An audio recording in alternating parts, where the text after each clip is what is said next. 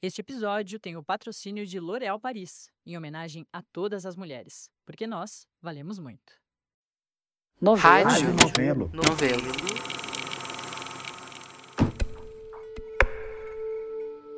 Seja bem-vindo ao Rádio Novela Apresenta. Eu sou a Branca Viana. Tem alguns encontros que abrem um novo capítulo na vida da gente.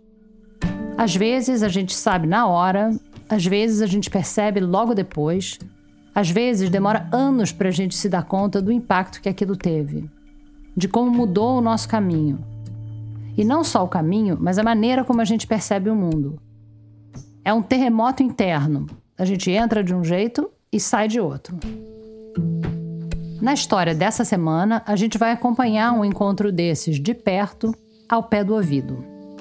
E quem conta essa história é a pessoa que viveu tudo isso, a Maria Stockler Carvalhosa.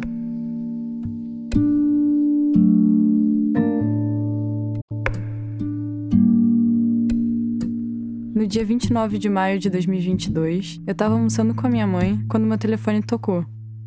Era a Pamela do Instituto Magnus. O Instituto Magnus, que é uma organização em Sorocaba que treina cães-guias para pessoas com deficiência visual. Quando eu atendi o telefone, ela me perguntou se eu gostava de café. Eu falei que sim. Era mentira. Eu adoro o gosto de café, mas eu não bebo porque me deixa ansiosa demais. Eu só falei que sim porque eu ia adorar ir até Sorocaba tomar um café com a Pamela, se isso fosse um convite. Mas isso tinha sido só uma brincadeirinha dela para me dar uma notícia. Eles tinham encontrado um cão-guia para mim. Um labrador de um ano e dez meses chamado Café. Eu nunca achei que isso fosse acontecer porque a probabilidade não estava a meu favor. No Brasil, hoje, tem cerca de 130 cães-guias em atividade. O número varia, algumas pessoas acham que chega até 200, mas é por aí. E a população no país com pessoas de deficiência visual severa passa de 6 milhões. Ou seja, para cada cão-guia tem, por baixo, 30 mil pessoas cegas. Então é tipo jogar na Mega Sena. E tem outra. Um cão-guia, obviamente, não vai te acompanhar para sempre. Depois de uns 8 a 10 anos de função, eles são aposentados. É uma aposentadoria compulsória, que nem funcionário público. Aí eles deixam de ser cães de trabalho e passam a ser pets. Daí, quando isso acontece, você tem que pegar a fila de novo. Só que se você já foi usuário de cão-guia, você tem prioridade nessa fila, o que não era o meu caso. Não dá para comprar um cão-guia. O que é bom, porque na teoria não tem uma barreira econômica ao processo, mesmo que você ainda precise pagar todas as necessidades do cachorro. Mas também significa que você depende totalmente das organizações que formam os cães para conseguir um. Então, quando eu fui atrás de um cão-guia, eu não estava muito esperançosa. Eu me inscrevi nas filas de espera de escolas de treinamento dentro e fora do Brasil. As filas são imensas, então era mais um gesto do que um plano.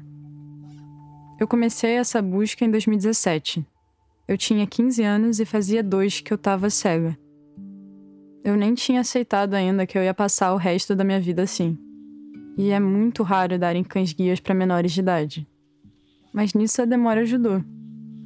Em setembro de 2021, quando eu já tinha 19 anos, eu recebi um e-mail do Instituto Magnus dizendo que eu tinha entrado no processo seletivo deles. Eu mandei meu laudo oftalmológico um eletrocardiograma, um exame de aptidão física e uns vídeos meus me apresentando, dizendo por que eu queria um cão-guia, andando de bengala na rua, mostrando a minha casa, minha rotina e a velocidade do meu passo. Era uma coisa meio assim, meio vestibular, meio exame admissional, meio candidatura pro BBB. Eu era uma candidata, mas a equipe do instituto precisava ainda achar um cachorro que fosse compatível comigo. Não é qualquer cachorro que vai dar certo com qualquer pessoa. O instituto tenta combinar tudo: cachorros mais pilhados para pessoas com rotinas intensas, cães mais tranquilos para pessoas que não se deslocam tanto.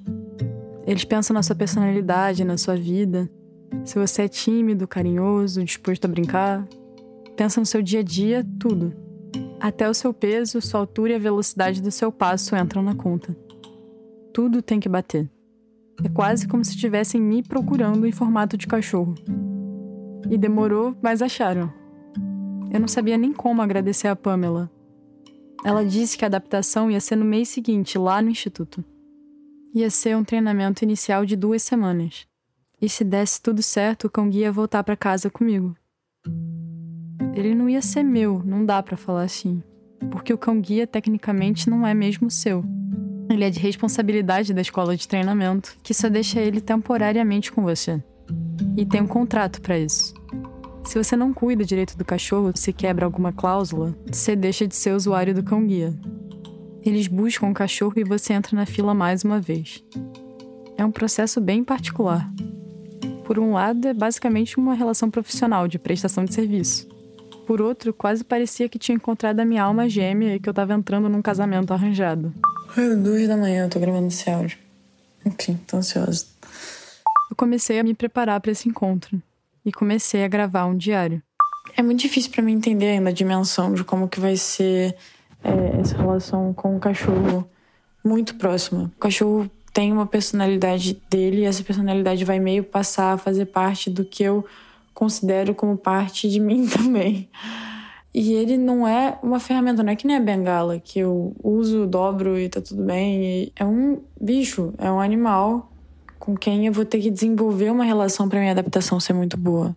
Então, tudo isso que falam, é, eu não vou poder deixar que outra pessoa dê ração para ele, eu não vou poder deixar que outra pessoa escove ele ou que leve ele pro veterinário. Eu tenho que fazer tudo. Vai ser um puta no trabalho e um puta trabalho recíproco. Eu não consigo, sabe, nem vislumbrar, assim, como que vai ser. Eu sei que vai ser uma mudança enorme, vai ser pro resto da minha vida, assim. Tipo, agora eu tô pré essa mudança. Sei lá, daqui a muitos anos eu vou. Vai ser muito marcado, eu acho. Tipo, quando eu ganhei um cão guia antes de eu ganhar um cão guia. Ai, ai. E ele vai ser uma graça. ele vai ser muito fofo, cara. É, ele vai ter um ano e meio agora. É um labrador marrom chamado Café. Muito louco. Agora eu ia ser responsável por um ser vivo, que também ia ser responsável por mim. Eu ia ter que confiar na nossa relação, uma relação que ainda nem existia. Eu nem conhecia esse cachorro que teoricamente era igual a mim. Eu ia ter que me organizar, cuidar dele e manter ele treinado. Ele ia estar sempre junto comigo, porque eu e ele temos o direito, garantido por lei federal, de entrar e permanecer em todos os lugares públicos ou privados de uso coletivo. Se a minha adaptação com ele desse certo, eu ia voltar a ter um nível de interação com o mundo, com a cidade, com as outras pessoas que eu não conseguia nem imaginar. É um desses momentos que dividem a vida da gente em antes e depois. Então, tem algumas coisas que eu ainda preciso fazer é, antes de receber o cão guia. Eu vou encontrar na segunda-feira a Vanessa, que é uma professora do Benjamin Constant, para ela me ajudar a desenvolver o mapa mental da PUC. Porque eu encontrei o Jorge, que é o instrutor do cão guia, é, e ele falou que eu passo em todos os é, requisitos para ter o cão guia, saber andar de bengala tudo mais. Eu só não tenho desenvolvido o mapa mental da faculdade. E para ter o cão guia seria melhor que eu já tivesse muito bem adaptada nos espaços que eu convivo, assim. Eu tinha conhecido o Jorge, um instrutor de cães guias, um mês antes. Ele me acompanhou durante um dia para avaliar a minha caminhada com a bengala. E ele percebeu logo que eu não conseguia navegar muito bem pela faculdade. Eu estava no quinto período da graduação, mas eu tinha feito os outros quatro períodos remoto por causa da pandemia. Eu me virava sozinha com a bengala quando eu já estava dentro do prédio que eu tinha aula, mas eu precisava de ajuda para chegar e para sair de lá. E isso era uma coisa que poderia atrasar a minha vez na fila do pão guia, porque para poder andar com ele eu precisava ter uma noção melhor do espaço. Então, antes de ir para o treinamento, eu tinha que fazer uma aula. Se enquadrar alguma coisa que seja referência, referência que eu... eu me encontrei lá na faculdade com a Vanessa. Ela é professora de orientação e mobilidade do Instituto Benjamin Constant, que tem uma escola para deficientes visuais e oferece cursos técnicos e reabilitação também. A gente vira para a direita, porque o teu prédio está lá. A Vanessa me explicou como era o prédio, qual era o caminho até as escadas. Aqui, as escadas. Tem três onde estavam os restaurantes, os banheiros, então, onde ficavam os elevadores e as minhas salas. A minha sala é essa. Só aí que eu pude realmente definir a cara da faculdade, dos prédios. Prédio, Só aí que eu entendi realmente como era o lugar que eu ia todos os dias. É pista e qual que é o outro nome? Referência é o que é fixo. Referência ponto de referência fixo. Então, a, a portaria é um Portaria ponto é de referência. referência, porque ela dificilmente vai sair daqui. Esse vocabulário provavelmente é tão novo para você quanto era para mim. Orientação e mobilidade, que é o que a Vanessa ensina, é uma coisa bem central no mundo das pessoas cegas. São ferramentas que te ajudam a se localizar no espaço, essa é a parte da orientação, e a partir daí como chegar onde você quer. Essa é a mobilidade. Por exemplo, as bicicletas são pistas. Tem o bicicletário aqui. Essa hora quase não tem bicicleta porque está perto de troca de horário de turno. Muita gente saiu, então daqui a pouco vai lotar porque vai chegar o pessoal para o turno da tarde. Sim. Então, o bicicletário, quando ele está cheio e vazio, são pistas. O bicicletário é referência, mas as bicicletas são pistas, porque horas elas vão estar, hora não. Aí, naquela hora, a Vanessa começou a mudar o jeito como eu percebia o mundo. Tinha as referências, que são as coisas que não saem do lugar, e as pistas, as coisas que estão em movimento ou que são temporárias, que podem mudar. O som da conversa dos porteiros, por exemplo, era uma pista de que a gente estava perto da portaria. É uma pista sensorial de que você está na sombra. Tinha o frio da sombra das árvores, Então, à medida que você vai se aproximando do teu prédio, vai ficando mais friozinho, porque é bastante o arborizado, fluxo de pessoas passando, o cheiro de comida das barraquinhas. tá? Então, essa é a informação que você tem que começar pegando do ambiente. Então, primeira coisa, a gente se enquadra com costas ou ombro, né? Como assim? Fico. As suas costas tá enquadrada na referência, a portaria está atrás de você. Sim. E aí você começa a se orientar. O Tá. que tem para minha direita, o que tem para minha esquerda e o que tem na minha frente. Isso eu, eu me oriento a partir do som. Ou... Do som e do mapeamento mental mesmo. Chega pra cá, tá entrando no carro. E eu tenho resíduo visual também, tipo, eu consigo ver que ali tem alguma coisa meio um solavanco, assim, né? Então, é onde bota as rodinhas das bicicletas, Ah. né, o bicicletário. São onde encaixa as bicicletinhas para prender. Então, a- aqui na frente já é uma referência. Tem duas ruas, uma que entra os carros e aqui atrás, a, o que sai. Então, essa é uma orientação que você tem que ter também. A tua direita tem perigo de carro entrando, a tua esquerda tem perigo de carro saindo. Tá. Então, os sons são pistas que também te orientam. Essa foi uma das coisas que eu mais tive dificuldade para desenvolver depois que eu fiquei cega. Eu demorei muito para voltar a entender o espaço à minha volta. Antes, parecia que todos os sentidos se juntavam na visão. Eu escutava um barulho, por exemplo, e era quase automático virar a cabeça para procurar o que era. Parecia que a visão era onde se processava a realidade. Como faz para entender o mundo ao meu redor se eu não podia mais contar com a visão? E todos os meus outros sentidos estavam diferentes, amplificados. Eu perdi as referências de dimensão que eu tinha antes. Parecia que o que eu conseguia perceber do espaço, os barulhos, a corrente de ar, a temperatura, a textura do chão, eram coisas que estavam rolando em paralelo, mas que não se juntavam. Esse sistema de pistas e referências que a Vanessa me ensinou ajudava a categorizar as coisas.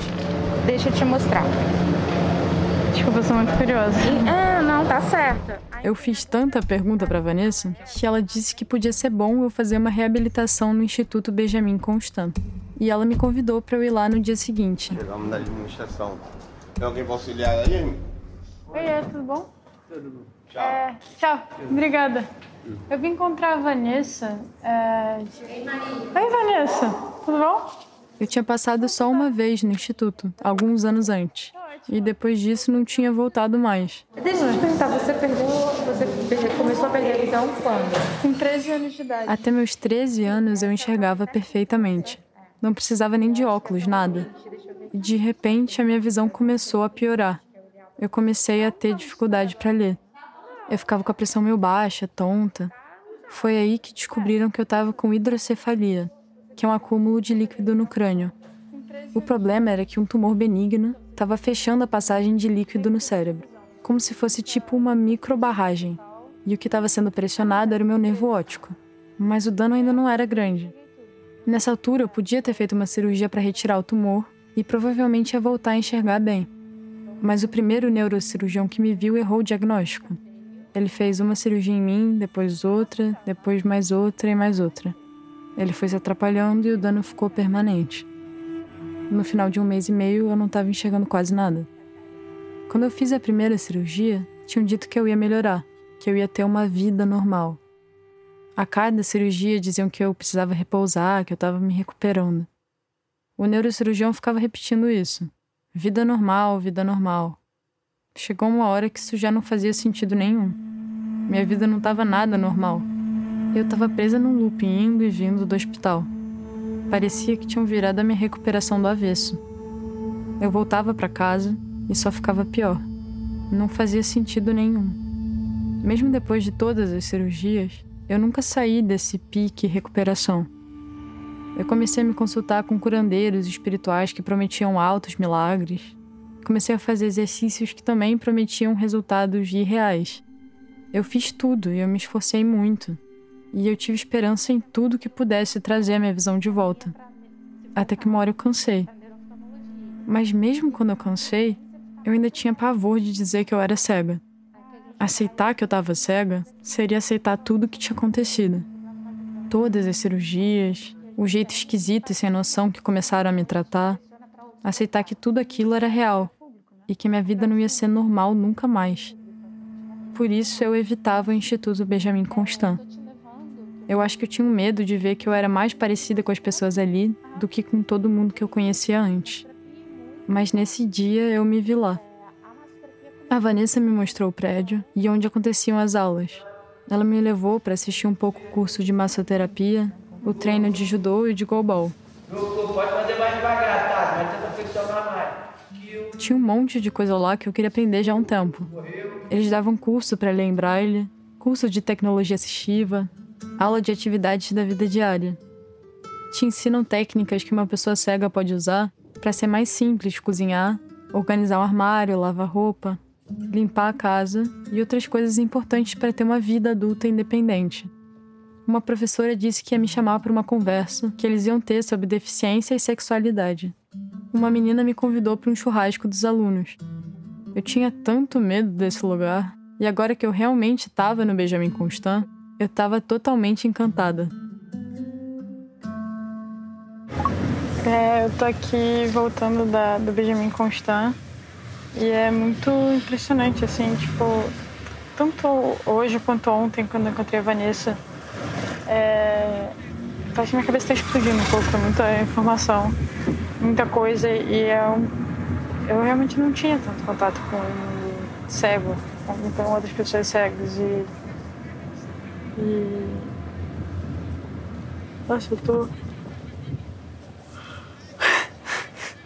cansado, mas bom e bom conhecer outras perspectivas de cegueira e outras coisas e, e meio em choque, assim. É, sei lá, um outro mundo. Em 2016, a minha mãe contou que tinha saído no laudo oftalmológico que eu estava legalmente cega. Eu comecei a rir. Não era verdade. Eu ainda enxergava um pouco. É o que chamam de resíduo visual, mas eu me agarrava nesse resíduo.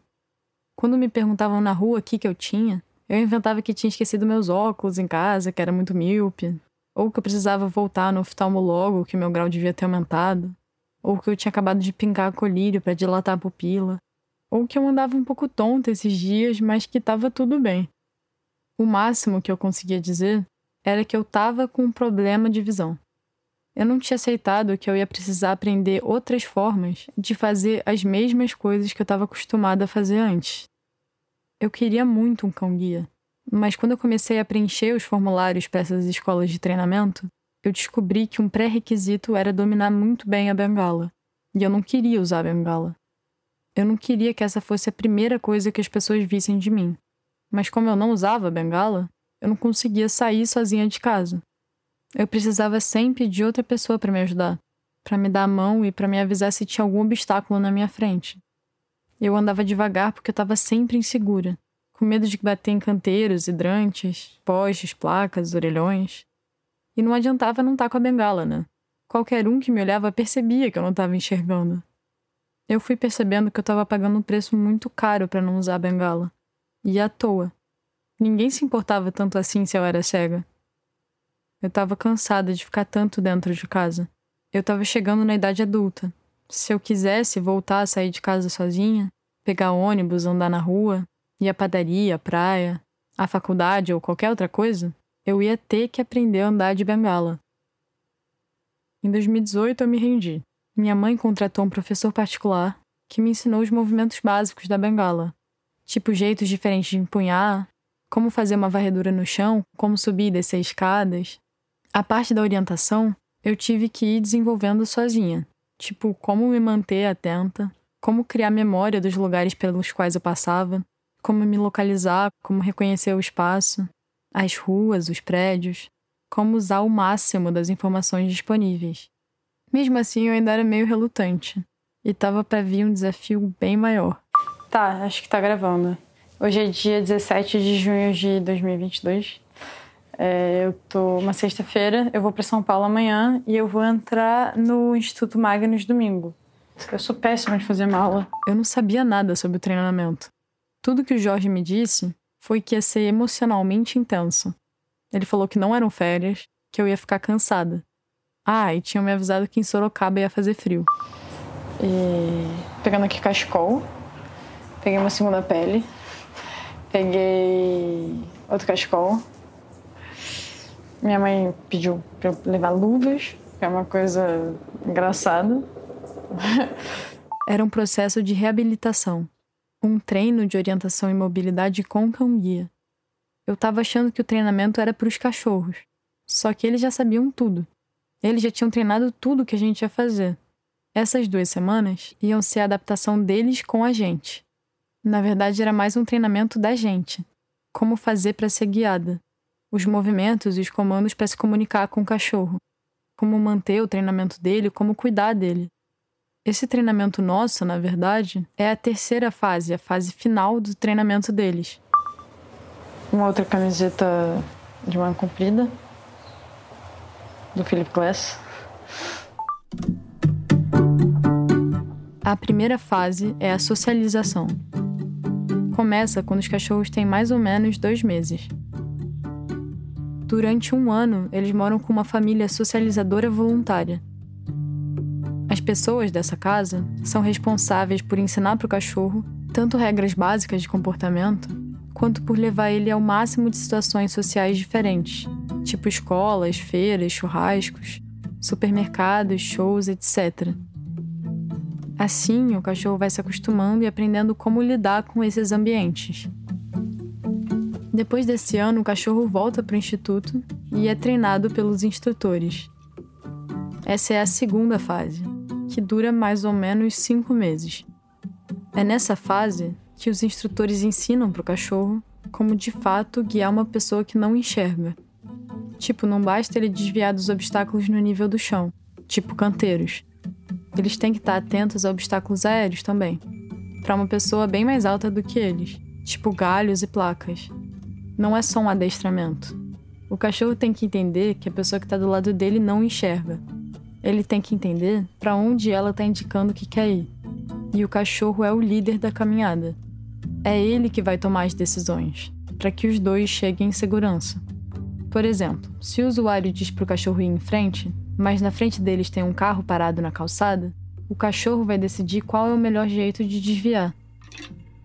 O cachorro aprende a considerar ele e o parceiro cego como um só volume. Ele leva em conta o tamanho dos dois para desviar dos obstáculos da rua, entrar em portas, elevadores, escadas rolantes e tudo mais. E tem uma série de movimentos e comandos verbais que o usuário vai utilizar para andar com o cachorro. Na fase final, a adaptação, os instrutores ensinam o mesmo sistema de comunicação para a pessoa cega.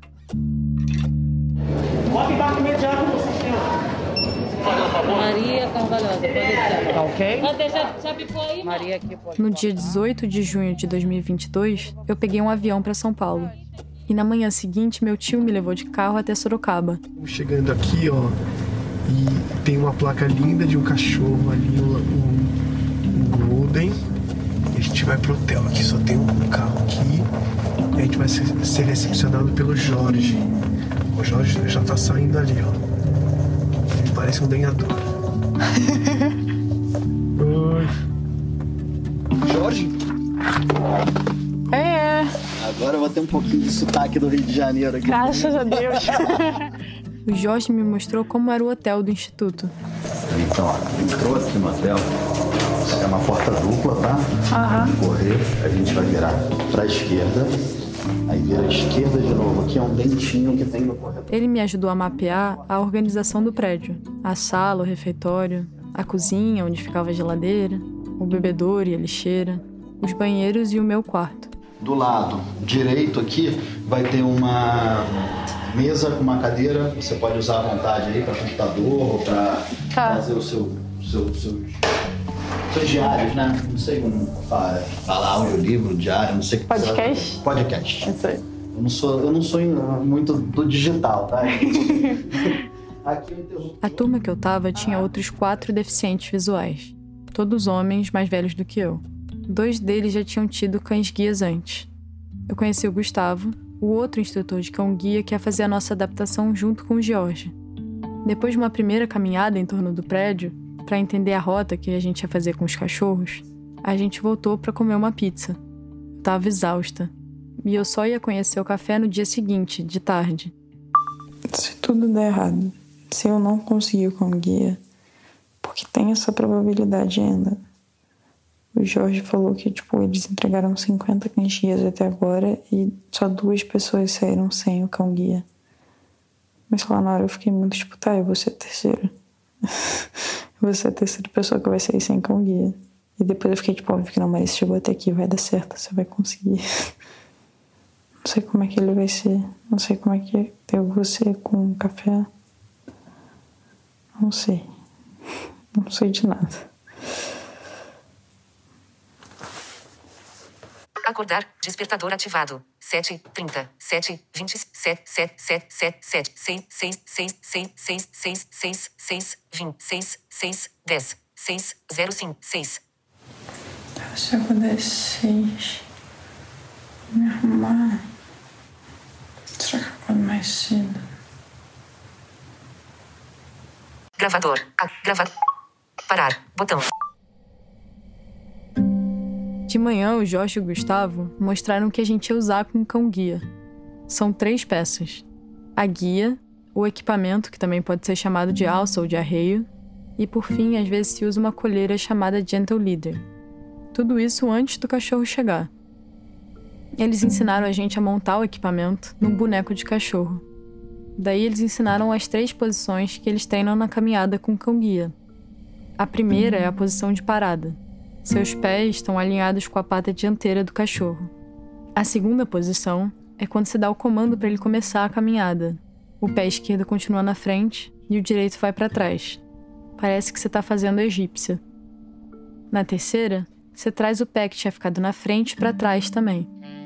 Essa posição abre espaço para o cachorro. Eles ensinaram os movimentos que indicam que a gente quer ir para a direita ou para a esquerda. O Jorge e o Gustavo ficavam repetindo: primeira posição, segunda, terceira. Primeira, segunda, terceira. Parecia um treinamento de balé. Aí eles saíram com cada um por vez para dar uma volta no instituto. Eles pediram para eu segurar a alça e a guia, e o Gustavo ficava segurando o equipamento, fazendo as vezes de um cachorro imaginário. A gente ia andando e ele ia puxando o equipamento um pouco para a direita, um pouco para a esquerda, imitando o movimento do cachorro. Eu ia ter que aprender a sentir essas oscilações pela alça que eu estava segurando e me deixar levar pelo cachorro. Parecia um pouco a sensação de estar no mar, e era muito diferente da bengala.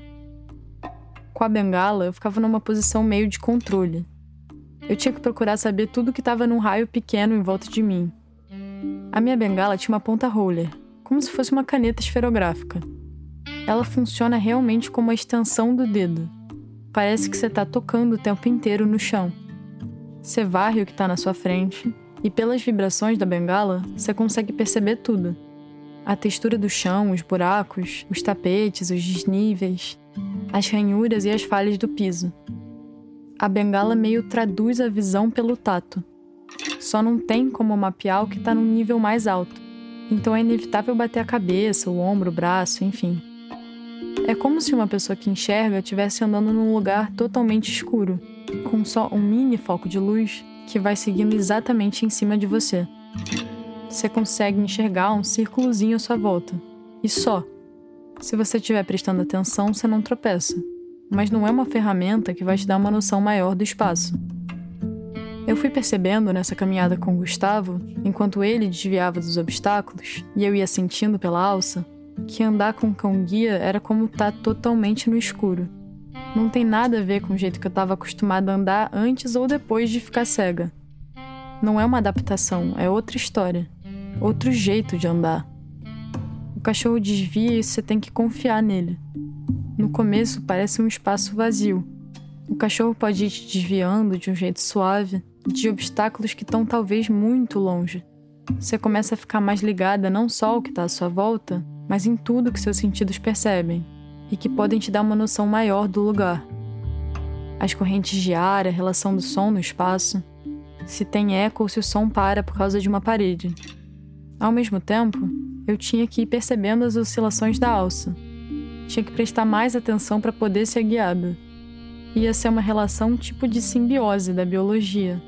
Sabe, tipo aqueles passarinhos que palitam os dentes dos jacarés? Dois seres funcionando juntos. Agora só faltava o outro ser para funcionar junto comigo. Já já a gente volta. Liberdade é pouco. O que eu desejo ainda não tem nome. A Larissa Benevenuto, estilista da modelo Letícia Muniz, vive essas palavras de Clarice Lispector todos os dias.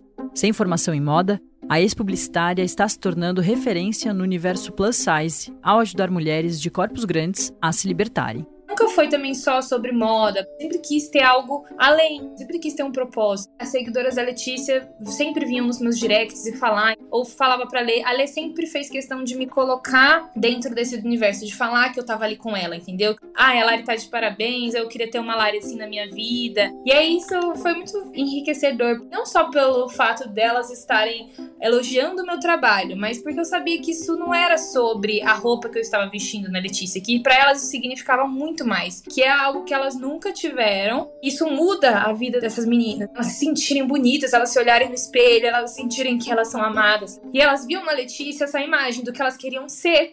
A Lari nunca teve muita clareza sobre qual profissão seguir, mas sabia que queria transformar a vida das pessoas de alguma forma. Foi estando atenta às seguidoras da amiga criadora de conteúdo que a estilista entendeu que esse caminho era o do acesso do público plus size a peças refinadas e mais baratas. A última das nossas coleções foi a mais ousada, porque a gente sempre quis trazer algo mais palpável para elas, não só uma referência. E aí a gente via elas mostrando como elas estavam felizes, como elas tinham coragem de sair de casa para as festas e se sentirem bonitas e especiais. Eram peças acessíveis, não fazia sentido criar peças a um valor que elas não teriam acesso, que fosse alto. A gente queria que elas tivessem os mesmos acessos que uma pessoa de corpo padrão tem. A gente queria trazer moda para elas. Você encontra mais do trabalho dela no Instagram, no @laribenevenuto. Como é bom ouvir histórias assim, né? De mulheres reais que se fortalecem através de sua autonomia, autoestima e autocuidado. Isso é poderoso e transformador para elas e para todas nós, porque a Lari vale muito você vale muito. Nós valemos muito. L'Oréal Paris.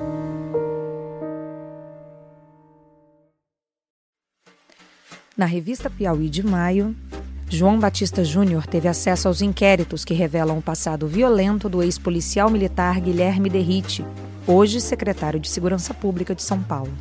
Luiz de Maza argumenta como a realidade desagradável da extrema-direita levou parte da inteligência brasileira ao culto e à simbologia de Caetano Veloso para resgatar uma autoimagem do país que não existe mais. E Fernando de Barros e Silva busca, num seminário da Esfera Brasil em São Paulo, o quadro que define o atual momento político em que o PIB tenta apresentar Tarcísio de Freitas como um político de centro. No computador, celular ou no papel, assinantes leem esses e outros textos com exclusividade. Saiba mais em revistapiauí.com.br. Voz desativada. Para você segurar, ah. a gente vai no caminhão agora buscar. Que emoção. Ó, é, é gostoso, né? É. Mas fica tranquila. O encontro ia ser depois do almoço. Antes de irem buscar os cachorros, o Jorge e o Gustavo deram uns petiscos, não pra gente, pros cachorros, para facilitar o nosso entrosamento à primeira vista. Eu fiquei sozinha no quarto, muito nervosa. Eu tô rezando aqui pra dar tudo certo. Tinha que dar certo. E se não acontecesse essa ligação mágica que todo mundo fala? E se depois de tudo isso não desse match entre eu e o cachorro? Eu fiquei esperando eles chegarem, imaginando como ia ser. Pode entrar. Voz desativada. Ai, ai. Assim que o café entrou no quarto, eu me esqueci de tudo que estava na minha cabeça. Pode pegar aqui, ó. Pode abaixar, dar um biscoitinho pra ele, fazer carinho. Ele veio correndo para mim, procurando os petiscos e querendo brincar. Tudo bem? Não tem mais desculpa. Eu sentei no chão e comecei a fazer carinho nele. Tudo bem? Ele estava tão animado que eu fui ficando animada também. Parecia que eu também era filhote, que nem ele. Ele me derrubou no chão e eu tentei derrubar ele de volta. Como você é bonito, cara. Pelo nome café, eu tinha imaginado que ele era marrom. Mas eu consegui ver o suficiente para entender que o pelo dele, além de muito macio, era muito preto. Eu peguei ele na coleira e fui mostrar o quarto. Vai tirar tudo. Quer ver aqui? Eu não sabia exatamente o que eu estava fazendo, mas eu estava absurdamente feliz. Prazer te conhecer. Não sei quanto tempo a gente ficou nessa. Na verdade, eu não saberia se eu não estivesse gravando um diário em áudio. Porque pelo áudio dá pra saber. Solta. Do momento que o café entrou no quarto Solta. até o momento que deu ruim, Gente, preciso de ajuda. foram, deixa eu ver aqui, 4 minutos e 19 segundos. Solta. Solta. Solta. Oi, Maria. Preciso de ajuda com o meu papel higiênico. Na hora que eu fui mostrar o banheiro pro café, ele se interessou por uma coisa: o lixo. Quando eu me dei conta, ele já tinha caído de boca no papel higiênico. Ele pegou o papel? Pegou o papel que tá misturado. Num papel higiênico sujo que tava dentro do lixo. Mas ele já ele engoliu? É, eu consegui pegar um pouco. Foi um pânico que eu não sei nem dizer. Tá, fecha a porta do banheiro, não tem problema. Agora ele já, já que Não tem problema. conseguiu, ele conseguiu. Ai, Santo Cristo. Maria, normal, Maria. Não ele não vai, ele vai morrer, né? Não, não vai. Claro que não, não vai ser um bocado de papel higiênico que vai matar um labrador. Quando eu consegui me acalmar, eu comecei a achar graça. Não era o primeiro encontro que eu tinha imaginado, mas parecia um tipo estranho de ritual de comunhão. Agora a gente era oficialmente íntimo. Nessa hora, o Jorge chamou a gente pro corredor. Cada um tava com seu cachorro na guia. Era estranho. Essas duplas não existiam de manhã. Falaram pra gente andar em círculos pelo corredor. No começo, os cães queriam brincar uns com os outros. Ficavam puxando pro lado. Depois eles se acalmaram e a coisa foi fluindo. Parecia que eu tava dentro de um sonho. Que coisa louca tá girando em círculos com um cachorro que eu não conheço, no meio de um monte de gente que eu também não conheço, segurando seus respectivos cachorros. Eu tava com um cão-guia. Parecia irreal. Depois, os instrutores chamaram a gente pro lado de fora do hotel. Eles falaram pra gente trazer um balde que estava dentro do armário do quarto e foram explicando para que servia cada coisa que estava dentro do balde. Tinha um pote de alumínio para colocar a ração, uma vasilha para medir a porção certa de comida, um apito para dar o comando de que o cachorro pode começar a comer, uma guia de restrição, uma escova e pasta de dente, um osso de brinquedo, uma escova e uma bandana para colocar no equipamento, onde está escrito bem grande: Não chame a minha atenção, estou trabalhando. Isso porque ninguém deve fazer carinho no cão-guia enquanto ele está na função. O cachorro pode perder o foco, ficar agitado e desorientar a pessoa cega. Nos piores casos, isso pode até causar um acidente. A gente pegou na escova e o Jorge e o Gustavo ensinaram como escovar o cachorro. Tem que fazer isso todos os dias, para que ele fique limpo e não solte tanto pelo nos lugares. Mas também é um momento importante para criar o vínculo. É um tipo de carinho. O café ficou deitado de barriga para cima enquanto eu escovava ele. Os cachorros todos foram se acalmando. Eu conseguia ouvir alguns roncando. Eles ensinaram também a gente levar o cachorro no banheiro. Eu tinha que ficar andando com ele de um lado para o outro falando busy, busy, banheiro, que é o comando que eles usam. Eu me sentia meio ridícula. No começo eu não conseguia entender nada. Era só o café me puxando para lá e para cá. Eu comecei a perceber a diferença de quando ele estava me puxando para fazer cada uma das necessidades dele. A gente aprendeu também a catar o cocô. A partir daí, os cachorros já estavam por conta da gente. Café já ia dormir no meu quarto na primeira noite. Não, vem cá. Vem cá, café. Bora descer da cama. Safado, gente. A relação entre seres humanos e cachorros é muito antiga. E a história de humanos cegos sendo guiados por cachorros também. Mas a história do cão-guia como a gente conhece hoje começa no século passado. A história das terapias de reabilitação está intimamente ligada às duas guerras mundiais, quando um número enorme de pessoas passaram a ter deficiências físicas como consequências de bombas, tiros ou gases venenosos. E esse aumento da demanda foi o começo de uma nova era em termos de ferramentas assistivas. A história que se conta do cão-guia moderno é que, enquanto a Primeira Guerra estava acontecendo, o médico alemão Gerhard Stalin estava caminhando no jardim do hospital com o cachorro dele e com um paciente que tinha perdido a visão.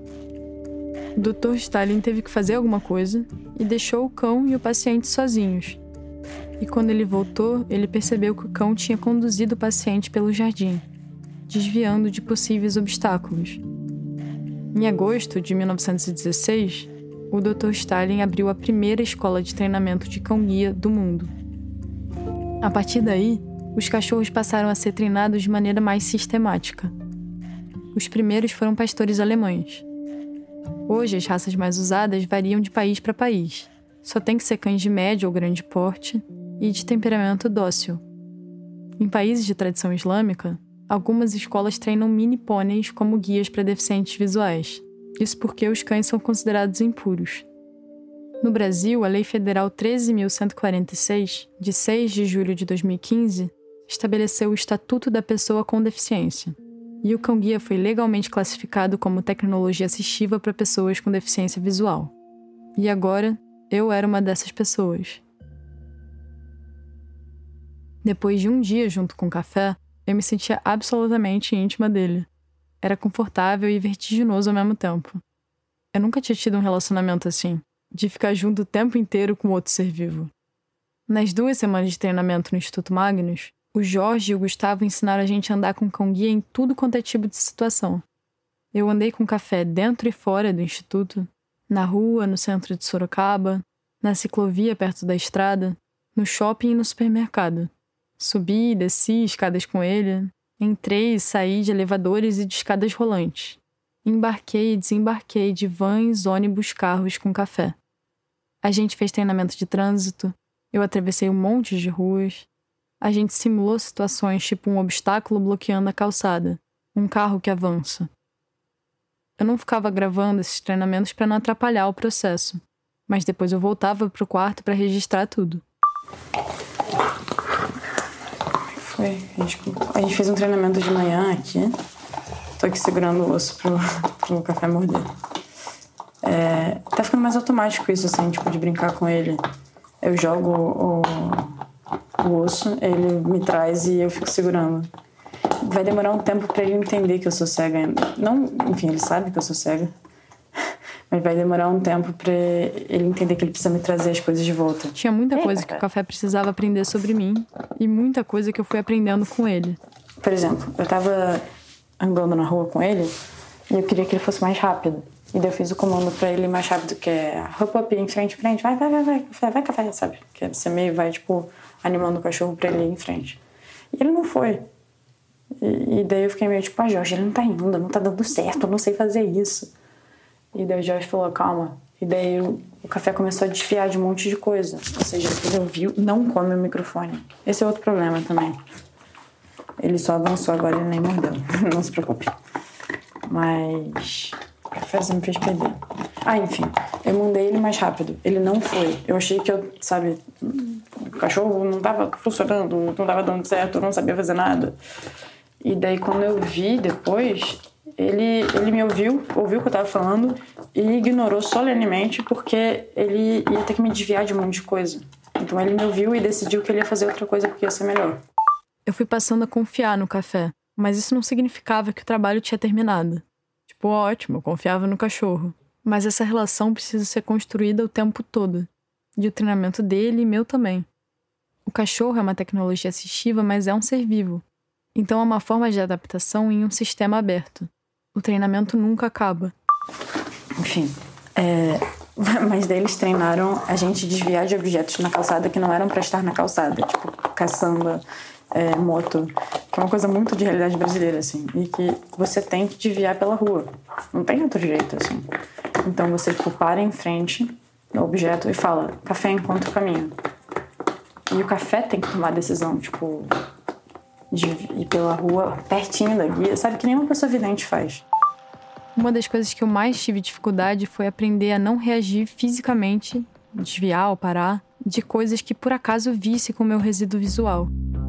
Eu tenho baixíssima visão, mas eu uso muito o resíduo que eu tenho para desviar de objetos grandes acima do nível do chão, tipo postes, árvores. Quando eu usava bengala, eu ficava sempre olhando para baixo, tentando ver o máximo que eu podia. Quando eu fazia isso com café, a gente não conseguia andar junto direito. Para facilitar, eu comecei a fechar os olhos. Mas quando eu passei a confiar mais nele, eu me forcei a olhar para cima. E foi muito louco porque eu voltei a ver um monte de coisa que eu achava que eu não via mais. Casas, árvores, prédios, fios elétricos. Eu me senti o mais adaptada possível, usando ao máximo todos os meus sentidos.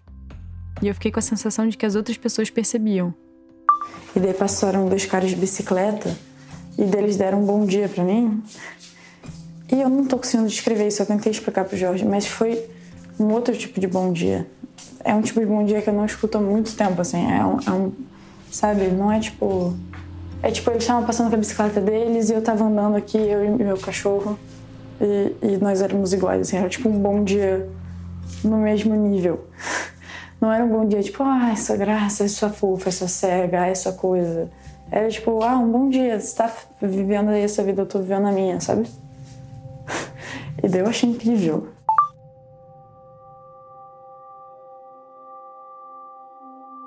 Nos dias de treinamento, os instrutores levavam uma pessoa para treinar de cada vez. As outras quatro ficavam esperando juntas na sala, quando o treinamento era interno, ou na van, quando o treinamento era fora do instituto. Eu não estava acostumada a conviver tanto com outras pessoas cegas. Eles eram muito diferentes de mim e muito diferentes entre si. Tinha um da Itália, outro do Rio Grande do Sul, um de São Paulo e outro que tinha nascido em Nova Iguaçu, na Baixada Fluminense. Cada um tinha seu trabalho e sua família, Cada um tinha uma história de cegueira diferente e lidava de uma maneira diferente com ela. Todos tinham ferramentas e formas de adaptação que eu não conhecia. Eu ganhei uma porção de dicas: panela elétrica, aplicativo de celular, até técnica de como fazer chimarrão.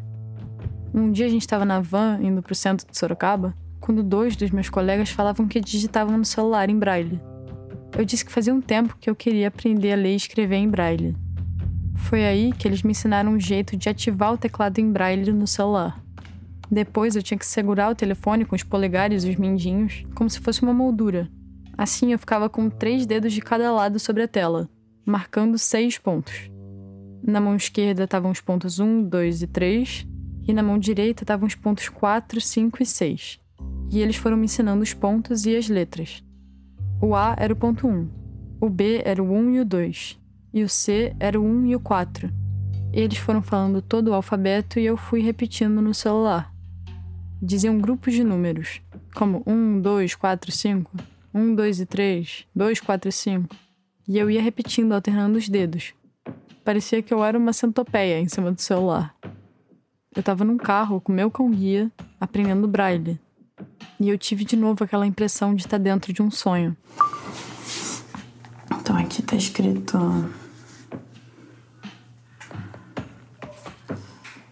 S A N E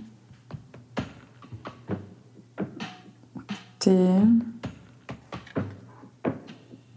Isso aqui é uma letra que eu não conheço, mas só que eu imagino que seja o A com acento agudo. Estou perdido, tenho fé em Deus, tenho R. E Ó, oh. Sanit, alguma coisa, área. No começo, eu ficava me esquecendo que eu não era a única pessoa ali que não enxergava. Eu levava um susto cada vez que eles começavam a falar de leitor de tela, de JAWS, de NVDA e 2Vox. Parecia que eu tinha que me ajustar para entrar e sair de outro planeta. Aos poucos eu fui me acostumando. A maioria das pessoas lá, no carro, no refeitório, na sala, era cega que nem eu. Um dia, enquanto estava esperando para treinar, eu fiquei lendo um livro. Numa parte, o narrador dizia: Rita viu o Sérgio entrando pela porta. Eu estranhei. Não parecia verossímil. As pessoas não enxergam, sabe? Quando eu percebi o que tinha acontecido, eu levei um susto. Dessa vez inverso. A minha referência tinha mudado. Eu, na minha vida normal, corrente, eu escuto muito que eu sou devagar, assim, que eu sou, sabe, você é devagar, você é preguiçosa, você é lenta, você, você para, vai mais rápido, Maria, pode é para hoje, sabe, muito. o tempo inteiro. E eu, eu achava que, sabe, ah, eu, eu sou lenta, eu sou preguiçosa, eu não faço nada. É, é muito ruim para autoestima. É, o capacitismo. É, é realmente uma coisa que vai te destruindo por dentro, assim, vai você só não se sente capaz, assim, depois de um tempo. Você fica tipo, ah, eu sou preguiçosa, é isso, eu não sei fazer nada, eu sou lenta. E não é, eles demoram também para fazer as coisas. Isso que está sendo tão incrível, ver tanta gente diferente, tanta gente que tem profissões tão diferentes. Demora mais tempo para fazer as coisas porque você é cego. E tá tudo bem, tipo, não é porque, porque eu sou preguiçosa. Também, eu, sabe, eu tenho dias que eu tô preguiçosa mesmo. Eu tenho 20 anos de idade, às vezes eu só fico muito cansada. Eu não aguentava mais ser a única pessoa que não enxergava nas minhas aulas da faculdade, no meu grupo de amigos e na maioria dos lugares que eu frequentava. Parecia que eu estava sempre em descompasso com os outros. Que eu tinha que me esforçar muito para entrar dentro de um sistema de comunicação que é muito apoiado em referências visuais. Eu estava sempre um pouco sozinha e parecia que eu não conseguia respirar direito. E tanto no dia que eu fui no Benjamin Constant, quanto no tempo que eu fiquei em treinamento no Instituto Magnus, eu percebi que reunir um monte de pessoas que conhecem o universo da cegueira é uma coisa muito potente. Rola muita troca de experiência e de informação. Antes, eu achava que ficar junto com pessoas que compartilhavam da mesma deficiência que eu podia ser algo protegido, mas não ia ser o mundo real. O mundo real era ditado por quem enxergava, os parâmetros eram visuais. Eu não enxergava, então eu tinha que fazer o máximo para me aproximar desse mundo que já não me pertencia totalmente. Nesse tempo no instituto, ouvindo meus colegas, eu comecei a sacar que a cegueira gera uma outra construção de mundo. Não é menos do que o mundo das pessoas que enxergam. Não falta nada. É um outro lugar, onde os sentidos interagem de outra forma Acho que foi importante também ser a pessoa mais nova na minha turma. E eu pude ver que todos eles tinham construído uma vida. Trabalhavam, tinham mulher, filhos, cuidavam das suas casas. E eu vi que afinal era possível, que eu tinha futuro sendo cega. Quando eu saí do instituto, parecia que eu tinha passado duas semanas em Marte. Eu não estava falando muito com ninguém do lado de fora. Foi estranho. Eu cheguei em São Paulo e saí com um café na rua. E eu ainda me lembrava dos comandos e dos movimentos. Aquilo tudo tinha acontecido mesmo. Escada, encontra a escada, café. Tchau, mãe. Já volto. Beijo. Tchau, tchau. Encontra a escada, café. Isso, muito bem. Junto. Café. E, e, junto.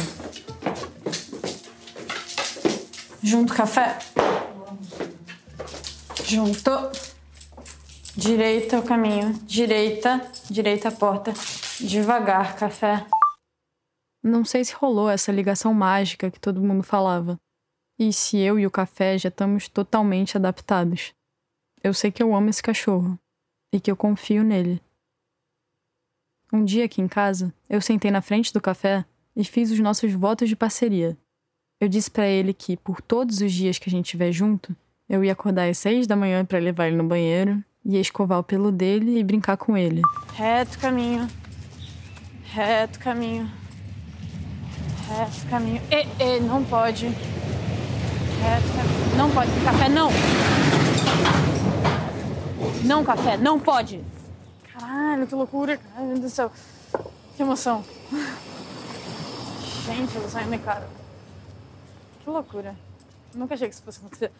É estranho pensar que eu nunca mais vou estar sozinha. Que eu vou cuidar dele e que ele vai cuidar de mim. A gente vai se acompanhando passando do lado de carros, bicicletas, pessoas, por um espaço que muda o tempo inteiro. No meio disso, a única coisa certa sou eu e o café. Yeah, chegamos! Muito bem, café! A porta, a porta, a porta. Isso, muito bem! Primeira saída com café em território casa, Rio de Janeiro. Muito feliz. Essa foi a Maria Stockler Carvalhosa, colaboradora da novela. A gente volta daqui a pouquinho. Só conquistaremos a paz social através da justiça social. Declaro vaga a presidência da República. Seu remédio para os malefícios da extrema esquerda não será o nascimento de uma reacionária. O Politiquês, podcast de política do Nexo, leva ao ar a partir de 8 de maio de 2024, quarta-feira, uma adaptação da série Dia a Dia do Golpe, a partir de textos publicados por Mariana Vick, que resgatam como o Brasil virou uma ditadura militar. Em cinco episódios, você vai acompanhar a sequência de fatos ocorridos em datas-chave de 1964, do discurso de Jango na Central do Brasil à posse de Castelo Branco, primeiro general-presidente de um regime autocrático que duraria 21 anos. Convido você para essa viagem ao passado, tão necessária para que nunca mais o país tenha que passar por aqueles anos de chumbo. Toda quarta-feira em seu tocador favorito, pelo feed do Politiquês. Porque sim, o Politiquês está de volta.